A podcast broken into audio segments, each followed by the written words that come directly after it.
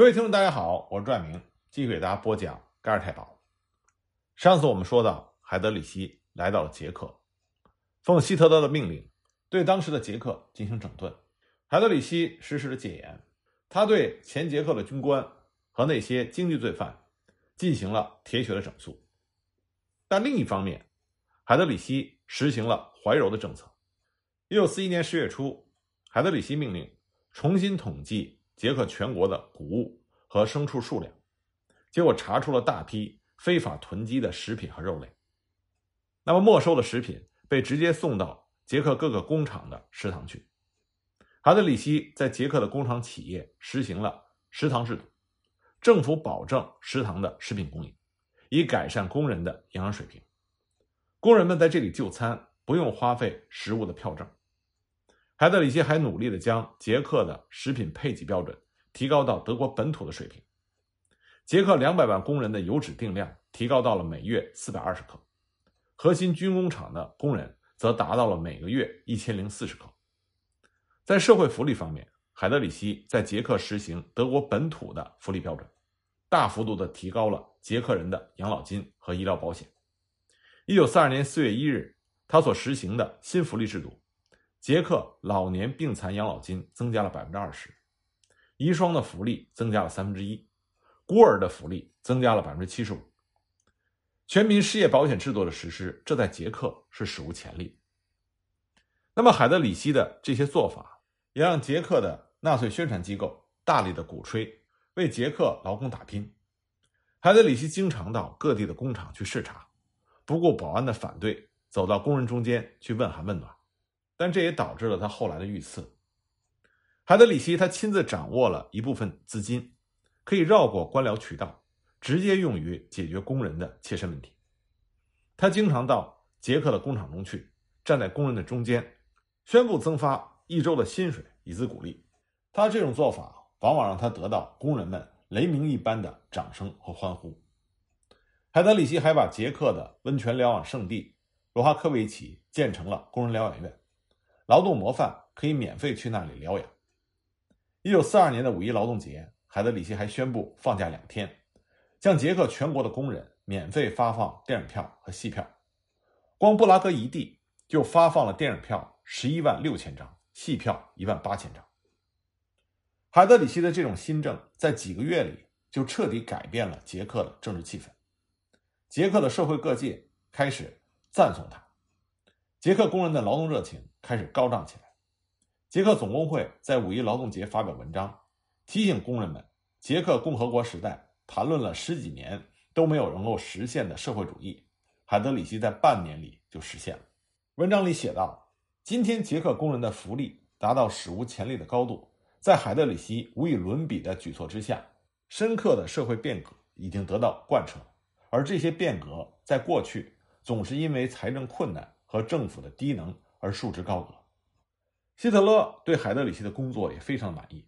他在一九四二年五月二十日的一次讲话中说：“看来只要给那些捷克人双倍的食物配给，不送他们到东线去打仗，就可以把他们转变为帝国狂热的追随者。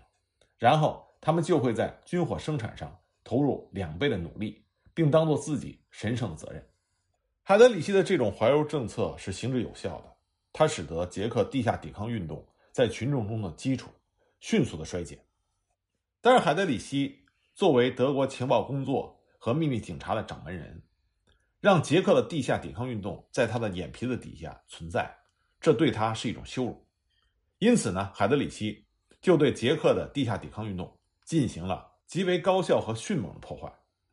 那海德里希碰到的主要对手是捷克的。一个叫做“三王”的地下抵抗组织，这“三王”指的是这个组织的三位领导人，他们三个人都是捷克的民族英雄，他们最后都牺牲在了盖尔太保的枪口之下。那么这三位英雄，一位叫做约瑟夫·巴拉班，一位叫做约瑟夫·马辛，一位叫做瓦斯拉夫·莫拉维克，他们都是前捷克军队的军官。那么巴拉班和马辛。都曾经是赫赫有名的捷克军团的一员。我在另外一个近代苏俄璀璨群星的专辑里专门讲过一集捷克军团。捷克军团曾经在俄罗斯的西伯利亚和苏维埃红军战得难分难解，给红色苏维埃带来了很大的威胁。最后呢，双方议和，捷克军团从海参崴上船，回到了他们的祖国捷克斯洛伐克。巴拉班曾经是捷克军团中最后一批坐船离开俄罗斯的。那么，这三位捷克的民族英雄，在德国占领了捷克之后，就成立了这个地下抵抗组织。主要进行情报收集和破坏活动。他们曾经在德国本土实施过两次炸弹袭击，一次是在1941年1月，针对德国航空旅行部和德国警察总部；第二次呢，是在1941年2月，在柏林火车站，试图想炸死希姆莱。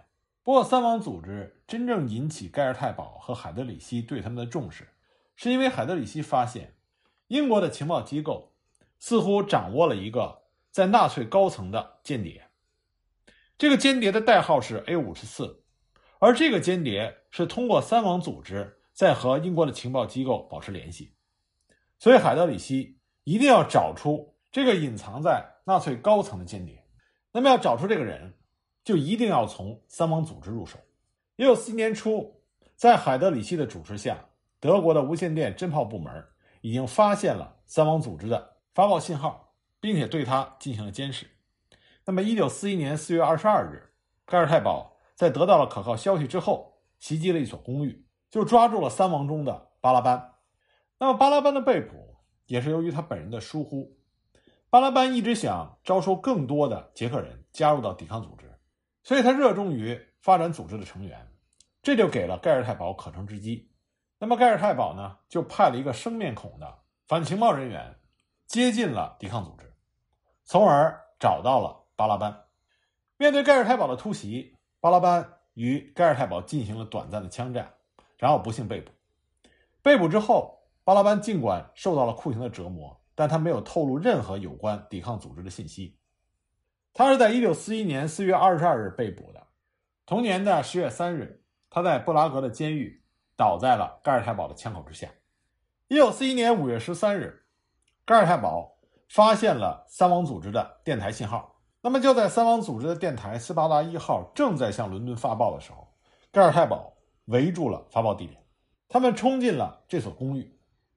当时三王组织的另外两个领导人马辛和马拉维克也正在这所公寓里。那么马辛为了掩护摩拉维克和发报员撤退，因为摩拉维克是那个间谍 A 五十四的单线联系人，也就是说只有摩拉维克。知道谁是 A 五十四，所以马辛一定要保护莫拉维克撤退。那马辛就和盖尔太保展开了激烈的枪战，莫拉维克和发报员逃了出来。马辛在楼梯上击倒了三个盖尔太保之后，他绊了一跤摔倒了，他的腿卡在了楼梯栏杆中间折断了。盖尔太保们一拥而上，抓住了马辛。马辛被捕之后，同样遭受了酷刑的折磨，但他没有交代任何。关于抵抗组织的信息，并且在被关押期间，他曾经两次企图越狱，不过都没有成功。最后呢，他也在布拉格被盖尔太保杀害。不过他的精神激励了他两个儿子，为了捷克的自由，他的这两个儿子在二战结束之后，为了反抗苏联对捷克的控制，拿起了武器，对苏联的统治进行了武装反抗。后来在秘密警察的围捕中，杀出了一条血路。逃到了西柏林，最后到了美国，这是后话。那么，趁着马辛在和盖尔太保进行枪战，莫拉维克和发报员他们把天线绑在房间中的沙发上，下滑了四十五英尺，逃到了大街上。可惜发报员马上就被抓住了。这个发报员和马辛一样，经历了酷刑折磨，可是什么都没有说，最后壮烈牺牲。莫拉维克最终逃脱了。他的一个手指被天线切断，只剩下一丝血肉相连。他用刮胡刀把这根手指割下来，然后迅速赶到了备用电台，在那里他向伦敦报警，说盖尔太保正在逼近 A 五十四和他本人。莫拉维克是三王之中胆子最大，也是最英勇的一个。他曾经是捷克斯洛伐克军队的手枪射击冠军，在二战时期，他曾经有一句非常著名的个人格言。我相信上帝，但是我也相信我的手枪。莫拉维克曾经留下不少关于他的传奇故事，其中最出名的有两个，一个呢，他为了探听盖尔太保的虚实，曾经以告发非法的地下抵抗报刊为理由，到了布拉格盖尔太保负责人的办公室，他在那里面对面的见到了布拉格盖尔太保的领导人奥斯卡·弗莱舍。后来，弗莱舍在发给他上级的报告中还提到了这件事情。另外一次呢，布拉维克他从南斯拉夫回来，他的行李中装着他带回来的炸弹。那么在布拉格火车站的时候，他被一名德国警察检查，那么那个警察就发现了这个炸弹，就问莫拉维克，莫拉维克一点也没有慌张，他冷静地回答说：“这在你看来像是一个炸弹。”但实际上，它只是普通的机械配件。因为他非常冷静，那个警察也就消除了疑心，把他放走了。尽管摩拉维克的两位同伴都已经被盖尔太保抓捕，那摩拉维克并没有胆怯，他继续坚持着战斗。那么，伦敦方面对摩拉维克的警报反应强烈，因为 A 五十四是非常重要的间谍。海德里希对地下抵抗组织如此高效的破坏。以及他在捷克所实行的那些收买人心的怀柔政策大获成功，这就使得伦敦方面和捷克的流亡政府下定决心一定要铲除海德里希，所以他们就制定了一个暗杀行动，代号是“类人猿”。可是他们没有想到的是，海德里希的动作比他们还快，即使没有抓到莫拉维克，海德里希还是通过种种的蛛丝马迹和情报分析，判定出了。谁是那个间谍 A 五十四？这个间谍 A 五十四，他的真实姓名叫做保罗·图梅尔，他是德国萨克森人，他的老家是萨克森的诺伊豪森，他父亲是一个面包师，所以他从小也接受了面包师的训练。他在他父亲的面包店一直工作到了二十五岁，但他不太喜欢面包店，所以年轻的保罗·图梅尔就加入了纳粹党。他是德国纳粹早期的党员。一九二七年，他成立了他家乡的纳粹党分部。也是因为他的这个成绩，他获得了纳粹党的金徽章。所以说呢，他是纳粹党的资深党员。更值得一提的是，希姆莱曾经到他的家乡诺伊豪森进行集会演讲，他认识了图梅尔，并且对图梅尔的能力非常欣赏，所以两个人建立了非常深厚的友谊。在此之后，希姆莱每一次。去萨克森，都会找时间到图梅尔的家中住几天。一九三三年纳粹上台之后，图梅尔就成为了德国军情局的一名特工。后来呢，他被派到了捷克的布拉格，担任捷克斯洛伐克巴尔干地区和近东部门的负责人。直到今天都没有确切的档案可以证实图梅尔到底是怎么想的，会向捷克斯洛伐克的情报部门提供服务。官方的说法呢，说他的动机是为了钱，说他想过着奢侈的生活，他喜欢花钱买昂贵的食物饮料，而且热衷于花钱讨女人的欢心。但是作为一个亲身经历了纳粹崛起，也了解盖尔太保冷酷无情的资深的纳粹党员，图梅尔简简单单为了钱而将自己的生命放在极其危险的位置上，这在逻辑上很难讲通。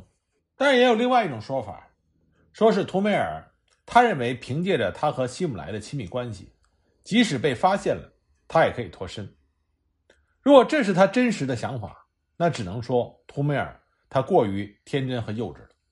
海德里希之所以发现了图梅尔的真正身份，是因为他已经可以破译抵抗组织发给伦敦的电文。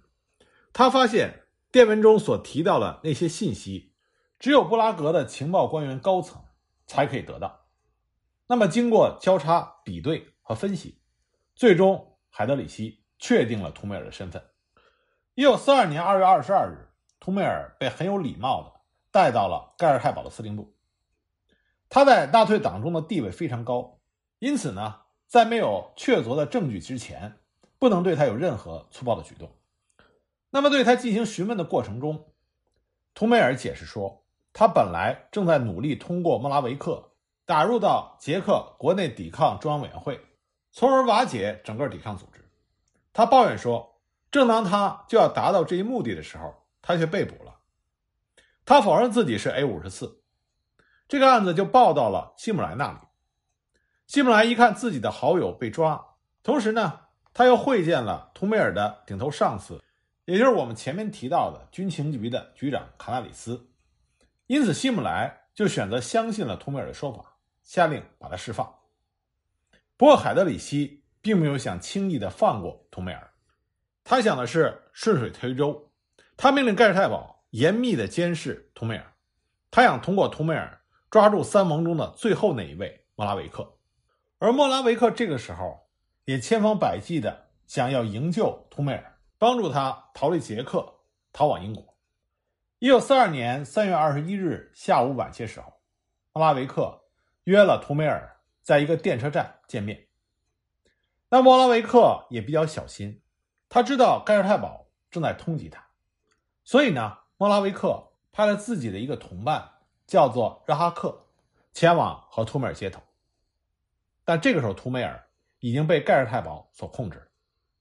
热哈克刚到接头地点，就被盖尔太保包围，并且被抓捕。那么，莫拉维克看到自己的同伴被捕，并没有转身逃走，他反而跳出来，用手枪向盖尔太保猛烈的开火，想要营救热哈克。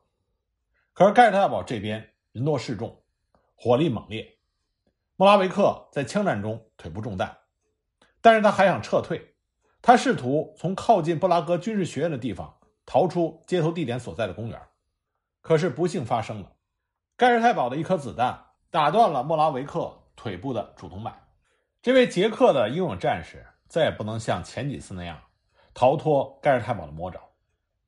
那么盖尔太保冲上来，其中一个。把手枪对准了莫拉维克的太阳穴，开了枪。就这样，三王中最后一位英雄，也为捷克的解放事业献出了自己宝贵的生命。而托梅尔也再次被捕，被转移到了潘克拉奇监狱。经过两天的审讯之后，他对于自己的间谍行为供认不讳。一九四四年，他被转移到特雷金关押，在那里，他被授予了 XYZ 的标识。我们之前讲业务法令的时候就已经提到过这个标识。这个标识意味着，如果盟军接近的话，那么有 XYZ 标识的囚犯将不需要上级的指令，可以直接被枪杀。一九四五年四月二十日，图梅尔也被盖尔太保枪杀。就这样，海德里希破坏了捷克著名的三王抵抗组织，同时呢，也抓获了图梅尔这个隐藏在纳粹高层的。英国间谍，看上去海德里希大获全胜，但是这也坚定了英国情报组织一定要除掉海德里希的决心。因此，二战历史上最成功的一次刺杀行动就此展开。关于这次刺杀行动的具体细节，我们下一集再继续给大家讲。